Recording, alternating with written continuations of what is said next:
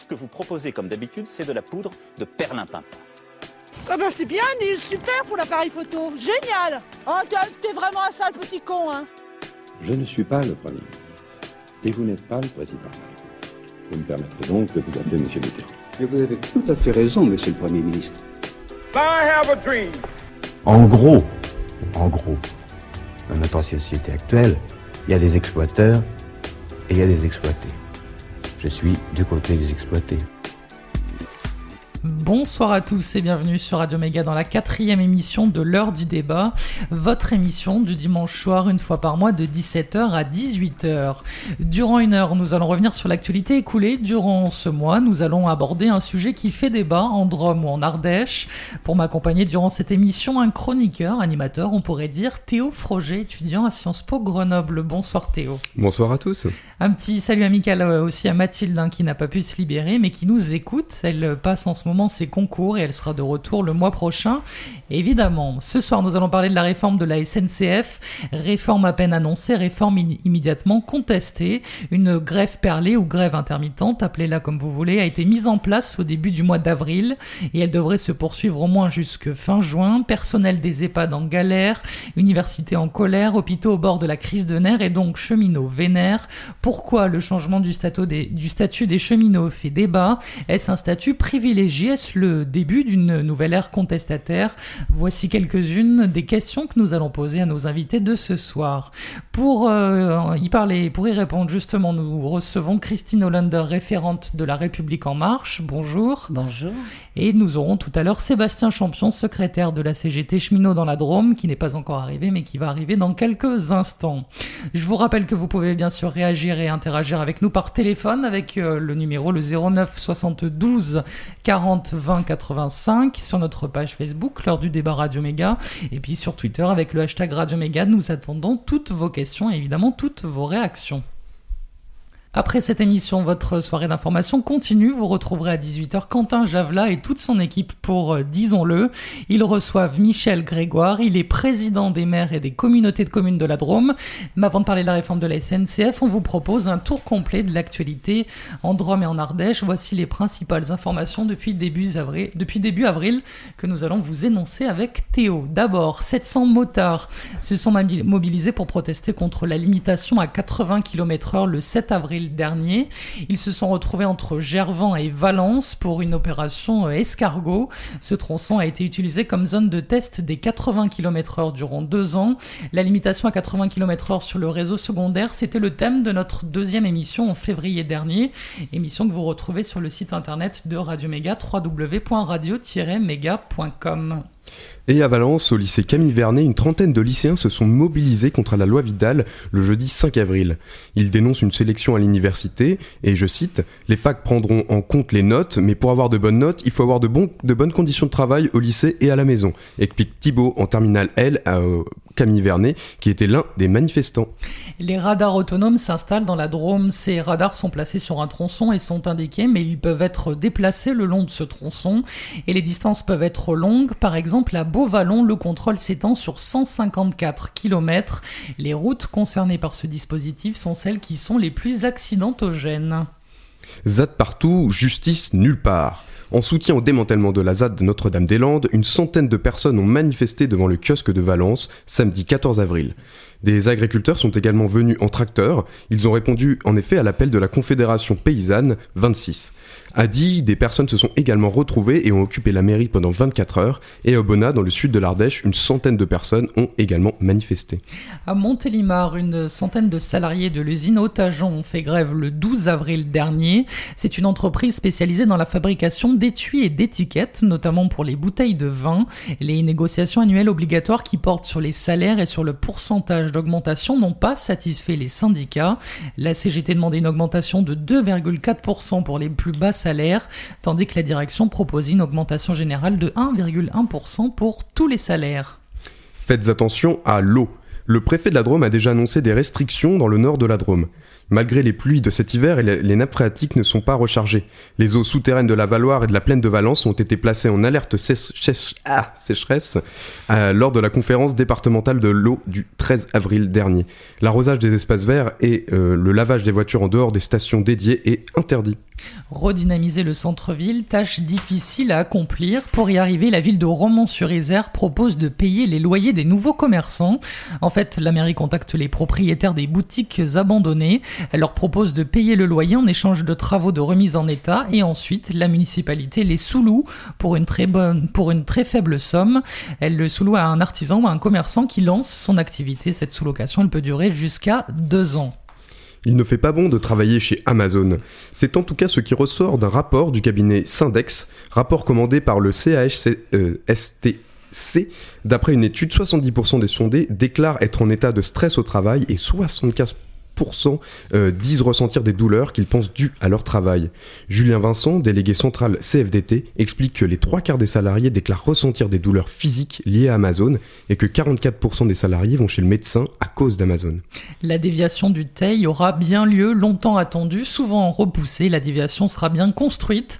L'État va débloquer les fonds nécessaires à la construction. Cette première tranche de travaux en 2018 va coûter 7 500 000 euros. L'État va financer à hauteur de plus de 4 millions. Le département de l'Ardèche à hauteur de plus de 2 millions et euh, la région Auvergne-Rhône-Alpes devra également participer. Les collectifs d'habitants se sont euh, mobilisés ces derniers mois. Nous vous en avons euh, déjà parlé hein, dans l'heure du débat dans ce tour d'horizon de l'actu. La mobilisation est, semble en baisse en Drôme et en Ardèche. Jeudi 19 avril, une journée de mobilisation au niveau national a été organisée à l'appel des syndicats. 1750 personnes ont défilé en Drôme et en Ardèche, dont 1000 personnes à Valence pour protester contre, je cite, la politique ultralibérale d'Emmanuel Macron. Et enfin, en Ardèche, à Aubenas, des élèves ont entamé une grève de la faim d'un jour afin de protester contre la fermeture d'une classe de première S. C'était vendredi dernier au lycée Olivier de Serres. En fait, il y a une option très rare, une option EAT, c'est-à-dire économie, euh, agronomie et territoire. Ils sont 50 à postuler. Alors l'an dernier, avec deux classes, le compte était bon, mais avec une seule classe, ça ne va pas passer. S'il manque de la place, ils seront obligés d'aller dans un autre lycée et de quitter un à un leur pays pour s'en aller trouver l'option qui leur fait envie. Voilà pour l'info en Drôme et en Ardèche. Théo, est-ce qu'il y a des sujets qui euh, t'inspirent? Eh bien oui, comme euh, quasiment euh, tous les mois maintenant, je je suis de plus en plus intéressé par voir que la contestation perdure et commence à s'installer de manière tout à fait durable dans notre belle, dans notre belle région. Et je tiendrai aussi à souligner une information qui ne concerne pas directement la Drôme-Ardèche, mais, qui a ramené des gens qui, en viennent. C'est la euh, mobilisation qu'il y a eu hier à Autran euh, vis-à-vis des compteurs Linky et qui a rassemblé effectivement euh, plusieurs milliers de personnes et qui d'ailleurs interroge sur l'électrosensibilité à. Oui, un sujet qui crée la polémique. On en a parlé hein, ici à Radio Méga dans l'émission Échange et Regard. Il y a eu des émissions sur euh, les compteurs Linky et tu as raison, dans le Vercors, ils étaient nombreux hier à manifester. À suivre notre débat sur la réforme de la SNCF, nous attendons toutes vos réactions. N'hésitez pas à nous appeler au standard 09 72 40 20 85. Vous prenez le train. Euh, cette grève vous agace, elle vous fait plaisir, vous la comprenez, vous la soutenez ou au contraire, vous n'êtes pas d'accord. N'hésitez pas, appelez-nous 09 72 40 20 85. Avant ça, on fait un petit intermède musical et on écoute Fou Allié de Feu Chatterton. Vous êtes bien à l'écoute de Radio Méga 99.2.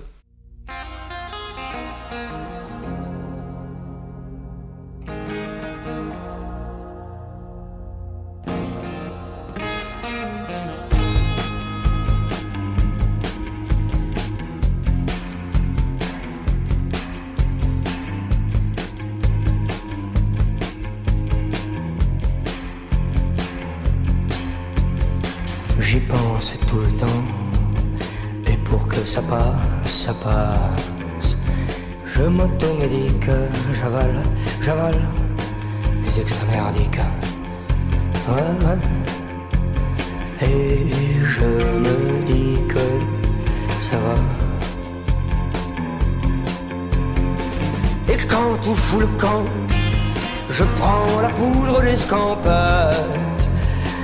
mes tempes mon pour ralentir que les voix se taisent. Après la tempête, je flotte dessus mes hantises. Dessus la peur d'être fou, allié. Marteau comme ici les requins. que qu'on le quinte au fond du bocal fêlé. Ouais, je crains de finir fou, allié, marteau comme ici les requins. Sous des tickets et l'occasion pour des cires tropicaux.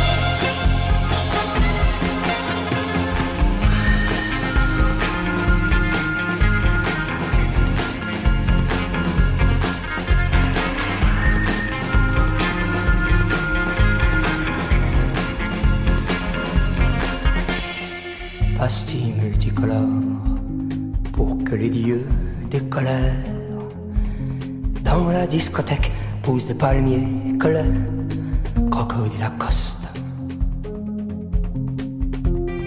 Descendons en parachute dans cet infini paradis. La pensée à ses terres, pas vu des radars satellitaires.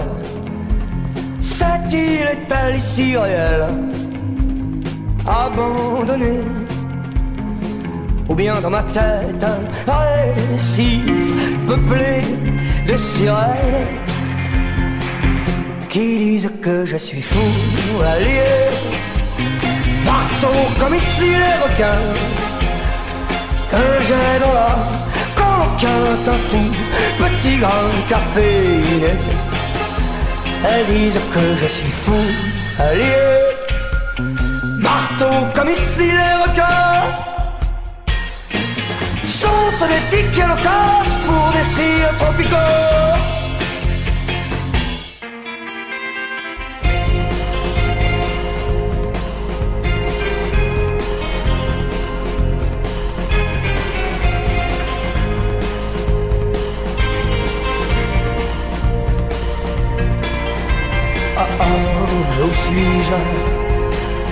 Et qui sont ces gens qui enfilent des perles au cou, d'autres va-les-pieds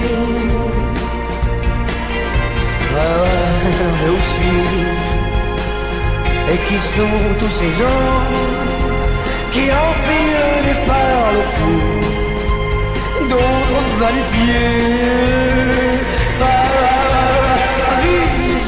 courtise les filles des locaux, enfile des d'autres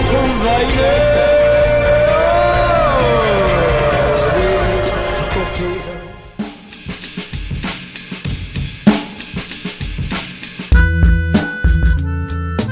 Le mouvement s'annonce très dur. La SNCF annonce un TGV sur 8 en moyenne mardi et des liaisons régionales limitées, une sur trois par train ou par autocar. Chacun doit prendre ses précautions. Il y aura très peu de trains qui partent après 19h lundi. Il y a d'autres moyens aujourd'hui euh, que, que de faire grève et surtout d'embêter les, les- les usagers des services publics qui eux vont travailler, euh, qui ont des difficultés et je pense que ça peut aussi se régler hors des élections, ce genre de choses. Ce que je reproche aux syndicats, c'est pas qu'ils soient des syndicats, Euh, ils ont évidemment euh, tout leur rôle à jouer dans le climat social, mais c'est de systématiquement dans les élections de, de donner des consignes de vote pour faire barrage à. Le mouvement est plus suivi que ce que c'était le, le 22 mars. Et très concrètement, je vous donne taux de déclaration individuelle, qu'on a donc 48 heures à l'avance. Ce taux sera pour le mardi 3 avril de 48%. Je regrette qu'un certain nombre euh, de cheminots acceptent l'idée de faire la grève le soir du lundi de Pâques.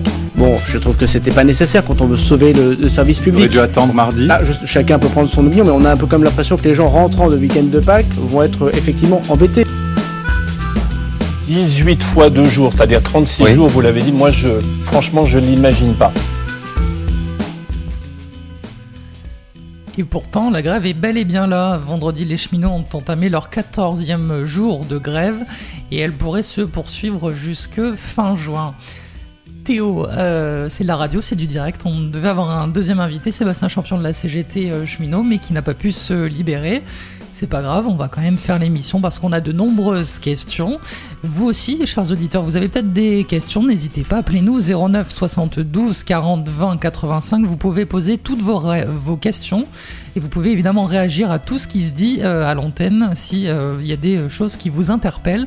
Nous, on fait l'émission évidemment, on n'est pas en grève, donc on fera l'émission jusqu'au bout.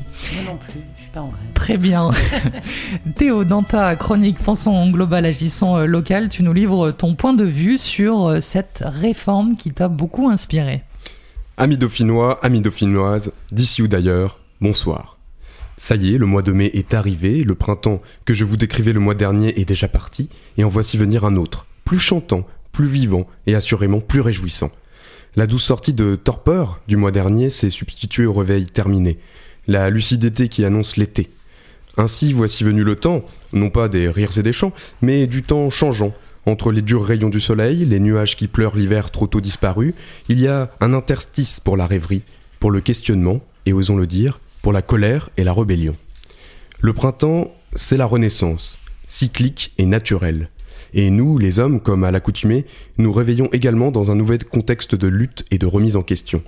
Ça avait déjà commencé le mois dernier. L'avez-vous senti Ce léger goût de révolte sur le bout de la langue, ce petit je ne sais quoi qui pousse dans les entrailles, cette impression que les choses ne vont pas et que si l'on ne fait rien, eh bien personne ne le fera à notre place les universités bloquées, les lycées mobilisés, un 1er mai haut en couleur, plutôt noir je vous l'accorde, la lutte des bureaux de poste, les EHPAD, les hôpitaux, et bien sûr la plus visible d'entre elles, celle des cheminots de la SNCF. En bref, tous les secteurs qui sont attachés à la mission de service public et opposés à la logique inepte de rentabilité et de privatisation violente. La grève s'est installée, oui, le gouvernement refuse d'écouter et de négocier, et la situation semble bel et bien bloquée, à la gare de Valence comme dans de nombreuses autres gares. Cette grève, ce rapport de force qui s'oppose au gouvernement semble bel et bien faire partie désormais du paysage social français. Ce qui se joue à la SNCF, mais aussi dans de nombreux autres secteurs, c'est un combat mené par les tenants de l'idéologie libérale visant à privatiser et mettre en concurrence ces mêmes secteurs.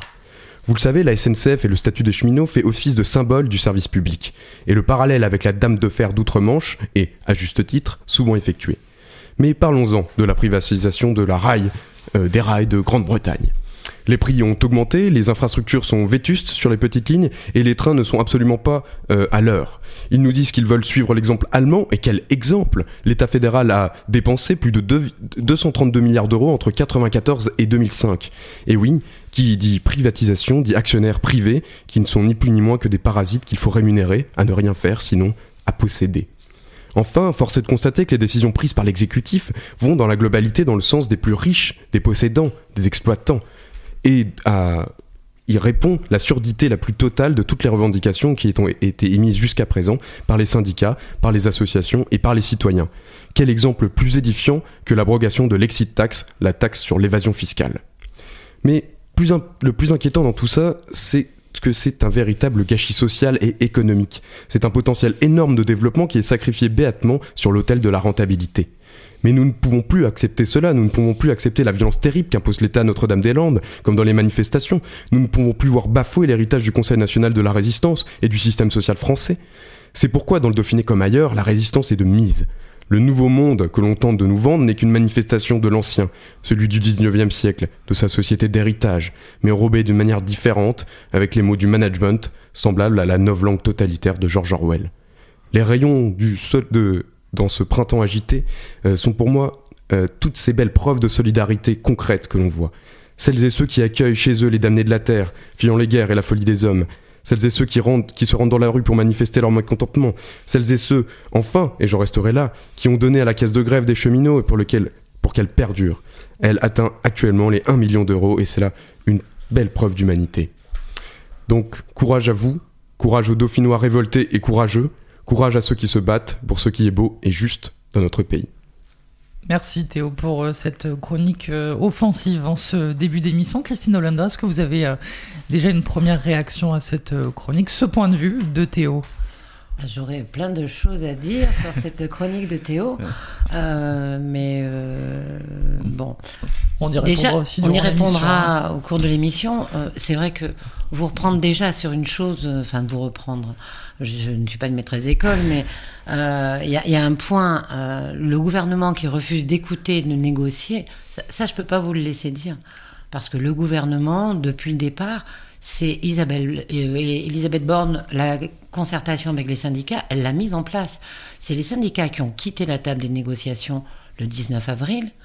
Euh, ils, ont, souhaité que Édouard Philippe puisse être leur interlocuteur. Édouard Philippe va le devenir, et c'est demain que s'ouvre la deuxième phase de, cette concertation. Donc, je ne peux pas vous laisser dire qu'il n'y a pas eu d'écoute ou de négociation, parce que les négociations qui ont eu lieu, euh, cette concertation, elle a permis d'élaborer ce projet de loi. Et il y a des éléments qui se retrouvent aujourd'hui dans ce projet de loi qui, qui sont issus de cette con- concertation avec l'intersyndicale. Donc voilà, je voulais déjà euh, être très factuel là-dessus. Après, il y a plein d'autres points sur lesquels j'adorerais intervenir, mais je ne peux pas prendre tout le temps. On va y revenir euh, durant euh, l'émission. D'abord, sur cette réforme, est-ce qu'on peut expliquer ce qu'est cette réforme à, à nos auditeurs? Pourquoi est-ce qu'elle est mise en place en ce moment? Alors, d'abord, dire que nous sommes tous attachés au service public ferroviaire, euh, qui fait partie de notre patrimoine national. euh, enfin, il y a un transport euh, qui est conséquent, c'est 4 millions de, de, Français par jour qui sont transportés. Et ce service public, on tient à ce qu'il y ait une efficacité économique, on tient à ce qu'il y ait une réflexion sur l'aménagement du territoire et l'environnement. Donc cette réforme, elle intervient parce que il faut vraiment dire la vérité aux auditeurs qui nous écoutent. C'est un service public qui coûte de plus en plus cher, 800 euros par an, y a fiscal, avec un- une qualité de service qui n'est pas au rendez-vous. Euh, et c'est vrai que Emmanuel Macron l'a dit, mais euh, nous le disons aussi que chaque euro dépensé, il doit être dépensé euh, très clairement, c'est évident, parce qu'on a besoin d'un service public. Ce service public-là, mais il doit être dépensé au mieux, et c'est pas le cas. De plus, euh, le grand danger, ça serait de ne rien changer, parce que le monde a changé. Et euh, bah, il faut une réforme globale, il faut une réforme cohérente. Cette réforme, elle, est attendue, elle est attendue depuis des années, euh, parce que le monde a changé. D'autres pays l'ont fait, vous en avez parlé, avec plus ou moins de... voilà, je suis plus ou moins d'accord avec ce que vous avez dit. D'autres pays l'ont fait, et c'est à notre tour de le faire. Ce sujet, il est repoussé depuis des années. Et aujourd'hui, Édouard Philippe et Emmanuel Macron ont eu le courage de le mettre sur la table. Donc cette réforme-là, c'est maintenant qu'il faut la faire parce que le, le monde change. Alors après, on peut revenir sur ce qu'il y a dans cette réforme, je, mais je vous laisse peut-être me poser des questions. Euh, oui, oui, oui, aussi, effectivement. Euh, je voulais vous poser une question euh, tout d'abord sur l'ouverture à la concurrence qui va être euh, mise en place, euh, parce que euh, d'ici 2021, euh, le domaine ferroviaire va s'ouvrir à la concurrence. Alors, euh, au Royaume-Uni, euh, Théo le disait, le réseau ferroviaire a été privatisé en 1994, mais euh, la dégradation du réseau a occasionné euh, plusieurs accidents mortels hein, qui ont marqué l'opinion euh, publique britannique. Euh, le gouvernement a finalement fait machine arrière et a renationalisé la maintenance euh, du réseau, mais les, les prix des billets ont augmenté. Ils sont aujourd'hui presque deux fois plus chers qu'en 2005 et en moyenne 30% plus chers qu'en France. La fréquentation des trains, elle, a doublé, elle a augmenté. Euh, Est-ce qu'on risque pas, euh, comme le disait Théo, d'être euh, comme en Angleterre avec un réseau qui sera qui risque d'être défaillant?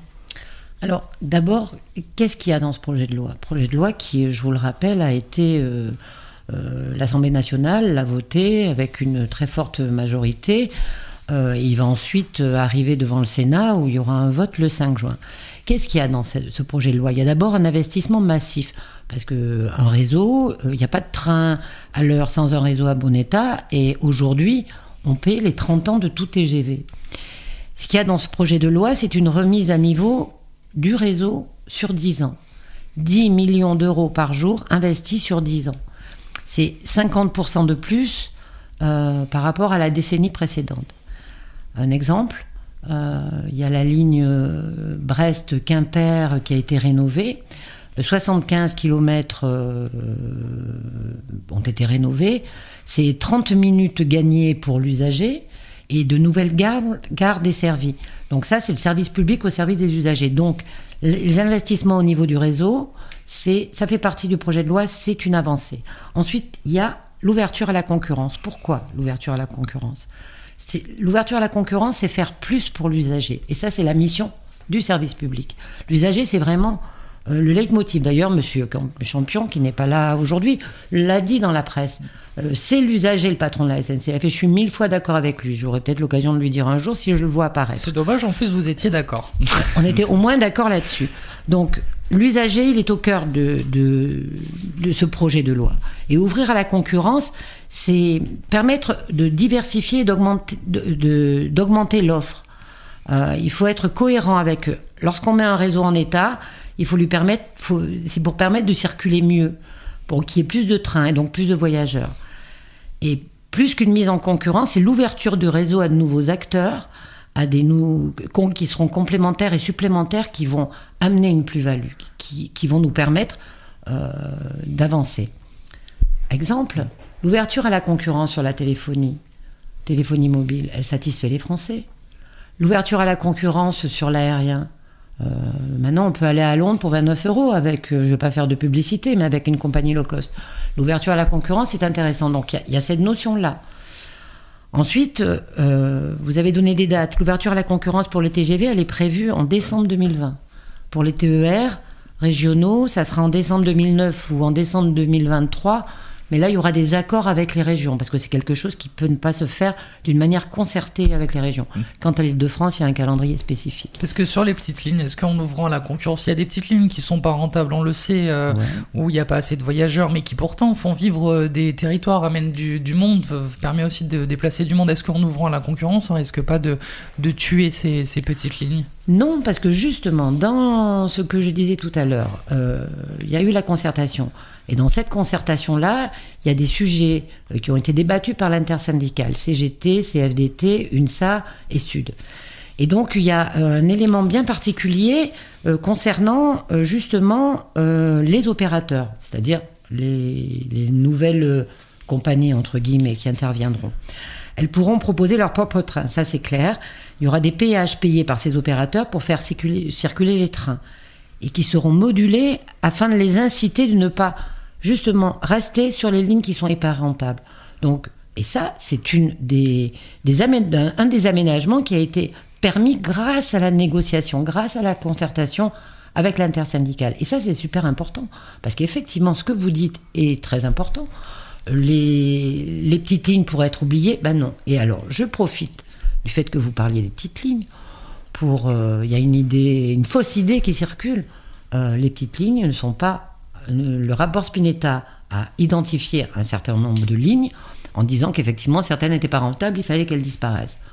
Le gouvernement, Édouard Philippe l'a dit, la ministre des Transports l'a redit, les petites lignes, elles ne seront pas oubliées il va y avoir un rapport qui va être euh, mis en place, euh, qui va durer une année.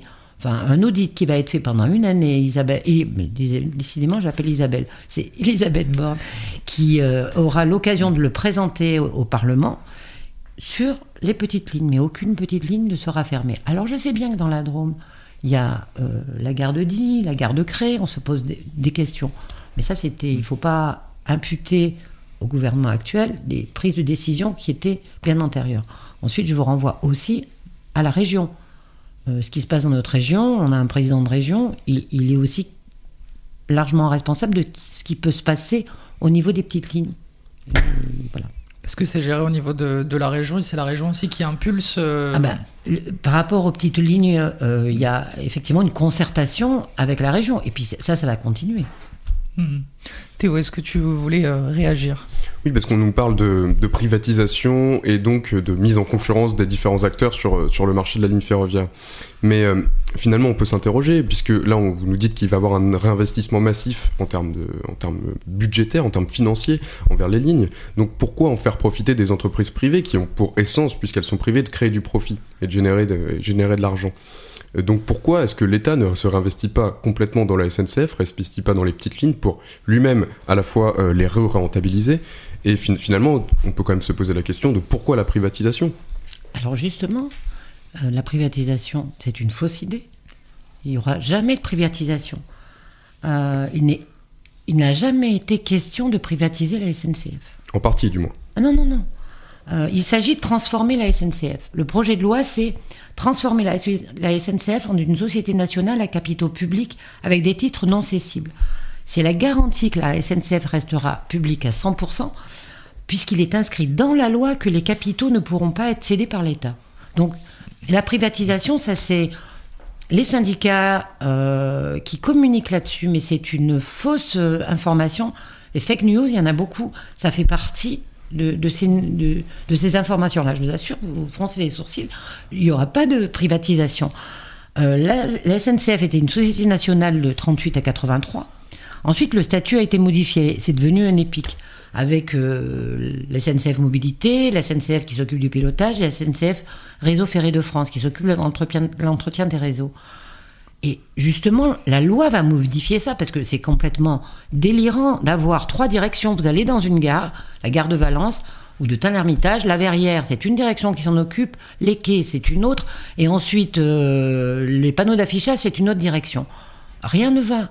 Euh, et justement, le fait de transformer la SNCF en une société nationale à capitaux publics va permettre d'avoir une entité avec laquelle euh, ben, tout sera fait, une seule et unique. Donc euh, je vous rassure, il n'y aura absolument pas de privatisation. Ça, se discute puisque évidemment c'est une privatisation qui va être fragmentée.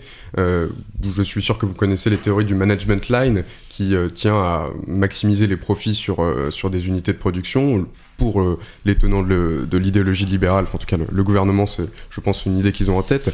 C'est-à-dire que l'entité principale, qui est la SNCF, va être fragmentée en différentes micro-entités qui, elles, seront privées, en revanche. Non, justement. Ce que je suis en train de vous expliquer, c'est que ça ne sera pas fragmenté. Il y aura. La SNCF, c'est trois. Les, épiques dont je vous parlais, euh, il va y avoir une seule structure qui va être la Société nationale à capitaux publics. C'est tout. On va voir disparaître euh, SNCF Mobilité, SNCF euh, qui s'occupe du pilotage et SNCF Réseau Ferré de France. Justement, c'est le contraire. Christine Hollanda, est-ce que vous comprenez la, la contestation de la part des cheminots qu'on touche euh, comme ça alors euh, à ce statut qui a été acquis? C'est aussi un acquis social Ah oui. de ces euh, cheminots. Ah oui, alors ça, ça c'est un- point sur lequel j'aurais bien aimé discuter avec Monsieur Champion. Euh, je comprends parfaitement euh, la- l'inquiétude des cheminots. D'abord parce que je pense que, vous voyez, là j'a- j'avais amené un tract parce que je voulais que Monsieur Champion euh, en discute avec moi et il m'explique parce qu'il y a beaucoup de fausses informations dans, dans les tracts diffusés par la CGT. Et effectivement, moi je me mets à la place du cheminot euh, ou même de l'usager hein, qui lit ce type de tract, il peut être inquiet. Donc euh, bon là je suis revenu déjà sur euh, sur quelques éléments, mais mais je comprends parce que dans ce projet de loi, effectivement, pour que la SNCF ait des atouts face à un monde qui change, il est bien évidemment, il est bien évident que euh, le statut de cheminot, c'est quelque chose qui ne peut pas perdurer. Donc dans la loi, au 1er janvier 2020, euh, il n'y aura plus de recrutement au statut de cheminot. Ce qui veut dire que, alors je rassure ceux qui sont cheminots à l'heure actuelle, qui travaillent actuellement, garderont leur statut. Ça, ça intervient que le 1er janvier 2020. Le statut de cheminot, c'est un acquis historique pour les uns. Euh, pour les autres, parce que ça on l'entend, la République en marche, notre mouvement, euh, enfin là c'est une aparté, on y reviendra peut-être. C'est un mouvement quand même qui est à l'écoute. On fait des réunions, on fait des, ateliers, on écoute les citoyens. C'est transpartisan, tout le monde peut venir à nos réunions. Et on les écoute. Et on a bien compris que pour certains, c'est un acquis historique, on n'y touche pas. J'ai écouté un, un cheminot à Cré euh, l'autre jour. Et puis pour certains, c'est un privilège. Moi, ce que j'ai à dire, c'est que le positionnement de la République en marche, euh, c'est de dire que ce statut, il correspond plus à un monde qui change, euh, où il y a quand même une notion d'équité et de justice sociale qu'il faut bien avoir en tête. C'est au cœur des préoccupations des Français, mais pas que. Parce qu'il y a des avantages dans ce statut qui seraient probablement légitimes s'ils n'étaient pas financés par la collectivité. Ce qui va aux cheminots aujourd'hui en termes euh, de financement ne va pas à d'autres services publics. Alors on peut parler de la santé. Je ne sais pas si vous le savez, je ne vous l'ai pas dit, je suis infirmière. Donc au niveau de la santé, je peux en parler. Les EHPAD, on peut avoir une discussion tous les deux, Théo, pendant longtemps sur les EHPAD. J'ai matière à discuter. Euh, donc d'autres services publics, la santé, l'éducation, voilà. Et qui, qui en ont eux aussi besoin. Le coût pour la, collectivité de cet ajustement par le haut, il, il va être impossible à financer. C'est pour ça qu'il s'agit donc de mieux répartir l'effort Mais de quand- services publics à budget constant. Je rappelle pour nos auditeurs le statut des cheminots, garantie de l'emploi à vie, augmentation de salaire chaque année, 22 dimanches chômés garantis, 28 jours de congés payés par an, gratuité des trains, voilà. Mais, mais je respecte la colère des cheminots. Justement, je vous propose d'y revenir point par point après un petit intermède musical. Je rappelle que les auditeurs peuvent réagir et interagir avec nous en nous appelant au standard 09 72 40 20 85 sur notre page Facebook. N'hésitez pas si vous voulez réagir. Et après, on revient point par point sur euh, ce statut des cheminots qui fait débat. N'hésitez pas à nous appeler. Avant ça, bah, on va en parler de manif. Justement, on va écouter Michel Buller avec À la manif et on se retrouve juste après. Ce jour-là, on avait rencard pour filer un coup de pied au cul à ce vieux monde et au tocard qu'en profite et qu'il manipule. On se retrouve donc sur le boulevard, Coco, Baba avec leur grand tif, pacifiste, écolo, anard, à la manif. Un petit soleil, tous quatre gaillards, chauffaient les têtes et les casquettes. Il y avait plein de cars de banlieusards, des provinciaux presque en goguette. Les sidérurgistes en pétard allaient devant, revendicatifs. 500 cheminots suivaient peinard à la manif. Blouses échancrées sur leur nibar, les belles copines des hostos, les frangines des salles de garde avaient entonné Bella Ciao. Après les instits furibars, venaient des sans-papiers pas craintifs du tout, c'est qu'il n'y a pas de père fouettard à la manif. Des chômeurs gueulaient, y en a marre, on paiera plus pour vos conneries. Des lycéennes grimées, hilar, chantaient tout commence aujourd'hui. Drapeau rouge et drapeau noir, peuple joyeux et qui se rebiffe. On n'était pas loin du grand soir à la manif. Tout à coup se pointe sur le trottoir, barre de fer, cagoule, hystérique, des malveillants quasi barbares qui se mettent à casser les boutiques. C'était des flics, des faux loupards, des provocateurs, des nocifs. C'est pas d'hier qu'à des charognards dans les manifs. Comme s'ils n'attendaient que ce bazar, les Schmitt nous foncent sur le paletot, les lacrymos se mettent à choir, et d'un seul coup c'est Waterloo. On pleure, on tousse dans son mouchoir, les plus teigneux vont au bourre-pif, les autres s'éparpillent au hasard à la manif. C'est ça la réponse du pouvoir aux pauvres gens quand ils expriment à circuler, y a rien à voir. Ce qui fait quand t'es de ceux qui triment, t'arrives tranquille avec l'espoir, la juste colère, les bons motifs, et vlant en ramasse plein la poire à la manif. On s'est retapé autour du comptoir, les rescapés plus morts que vifs, chez Camille qui tient un petit bar pas pourri du côté de Villejuif.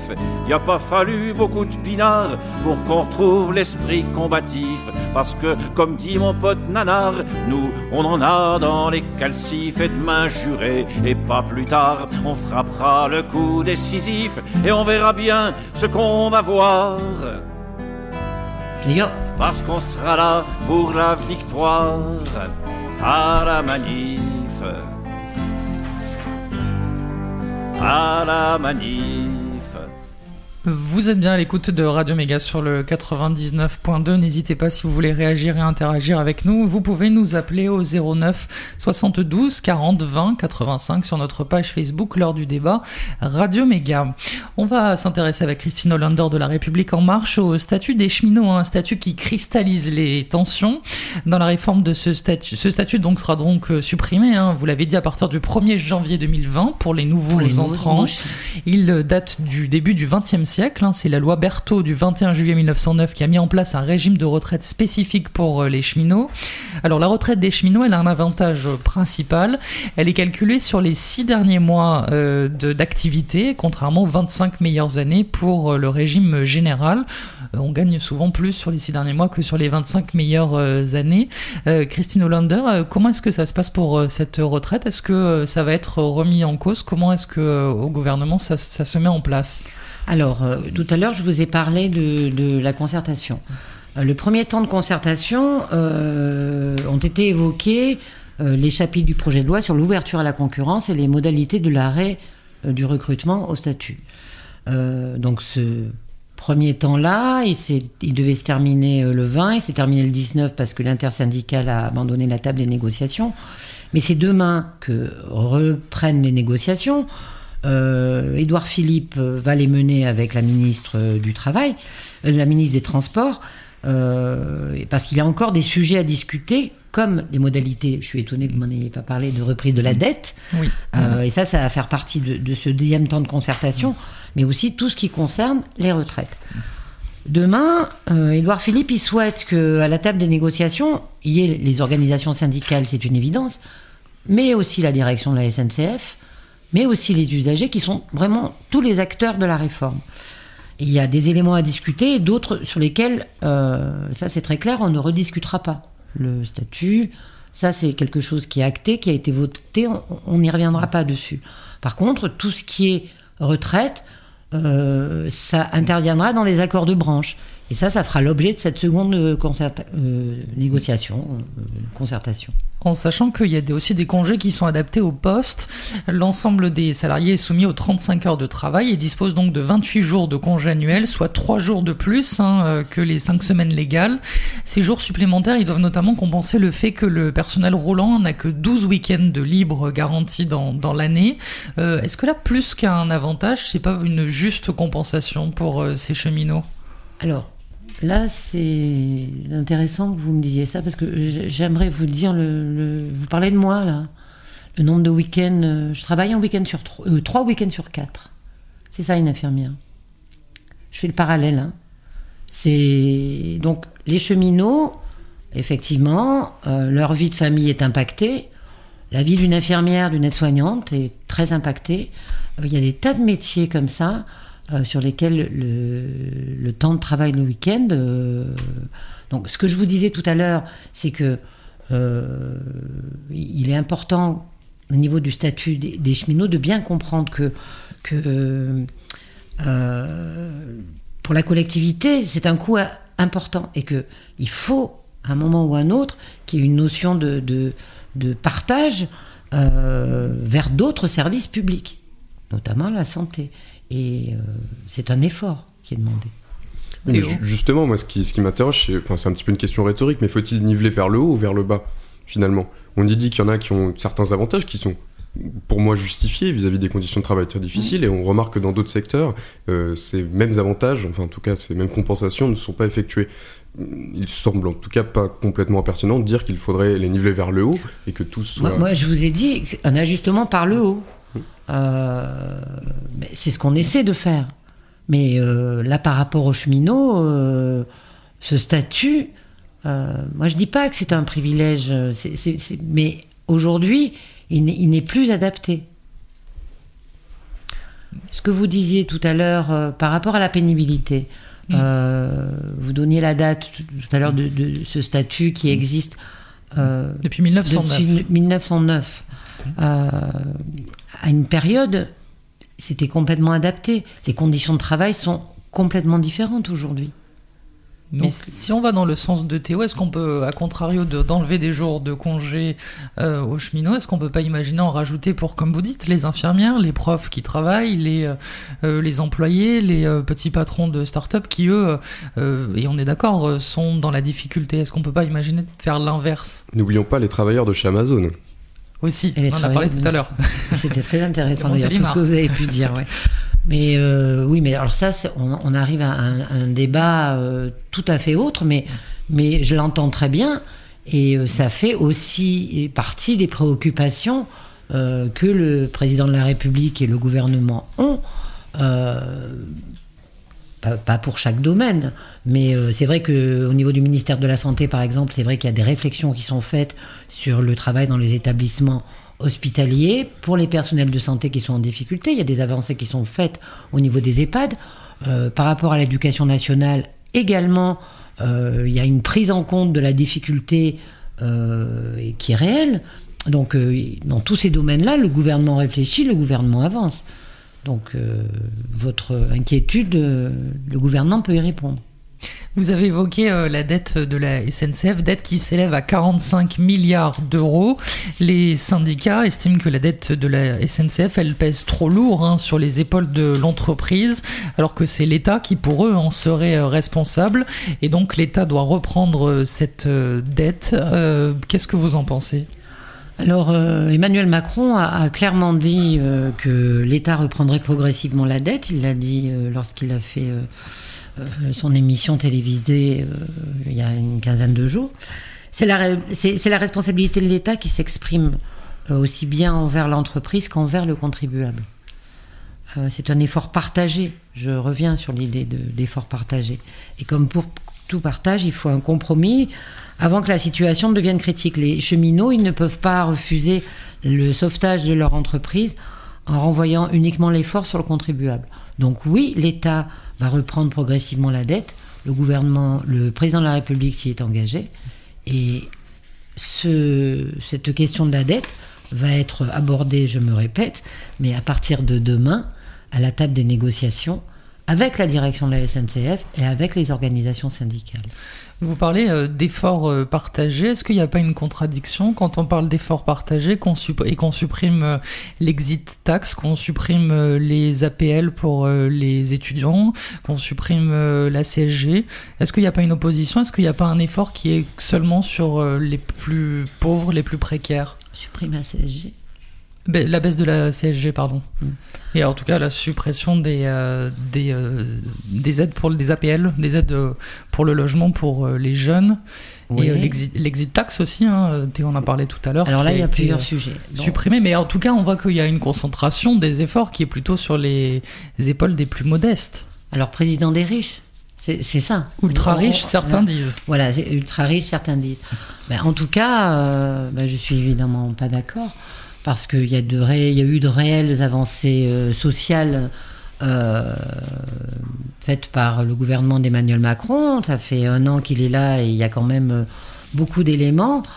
Par rapport à, la CSG, ce que je voudrais vous dire, c'est que ceux qui, qui nous parlent beaucoup de CSG, parce que, encore une fois, la République en marche, on a un mouvement, on écoute, on rencontre les citoyens sur les marchés, dans nos réunions, on rencontre beaucoup de retraités, beaucoup de retraités qui sont fort mécontents, parce qu'ils sont impactés.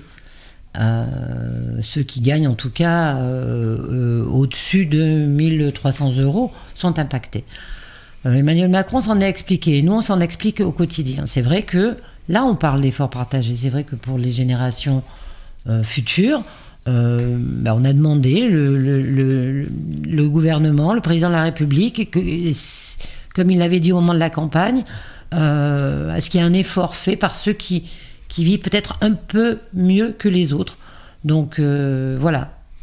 Et c'est quelque chose qui, qui s'entend. Il y a certains retraités qui l'acceptent. Bon, je conçois que le seuil, euh, vivre avec 1300 euros pour un retraité, et bon.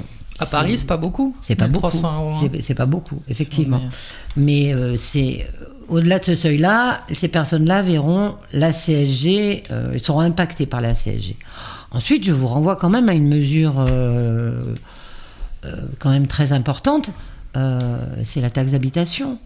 Il y a quand même 40% des Français qui, dans quelques temps, quelques mois, vont voir les choses un petit peu différemment avec une hausse importante du pouvoir d'achat. Euh, le pouvoir d'achat, il a quand même été augmenté aussi avec la baisse des cotisations. Alors par rapport à l'exit tax, c'est ce que je disais tout à l'heure euh, pendant le petit intermède, euh, ça a permis aussi à des, entrepreneurs de revenir en France, d'investir en France. En tout cas, on y croit. Il y en a beaucoup qui vont revenir et au final, euh, Emmanuel Macron, son objectif, c'est quand même de lutter contre le chômage et de remettre la France au travail. Cette mesure-là, elle a été prise pour permettre à des entreprises de revenir, de- d'investir en France pour créer de l'emploi. Bah, en tout cas, on aura l'occasion peut-être d'en reparler dans d'autres Oui, euh, oui, oui. émissions. On va faire un dernier euh, intermède musical avant de passer euh, au sommaire de Disons-le avec Quentin. Avant ça, on écoute une petite pépite. Ça s'appelle Astre et c'est Misfit Fit Luna. C'est un artiste évidemment, dromois, Alixane même. On revient juste après.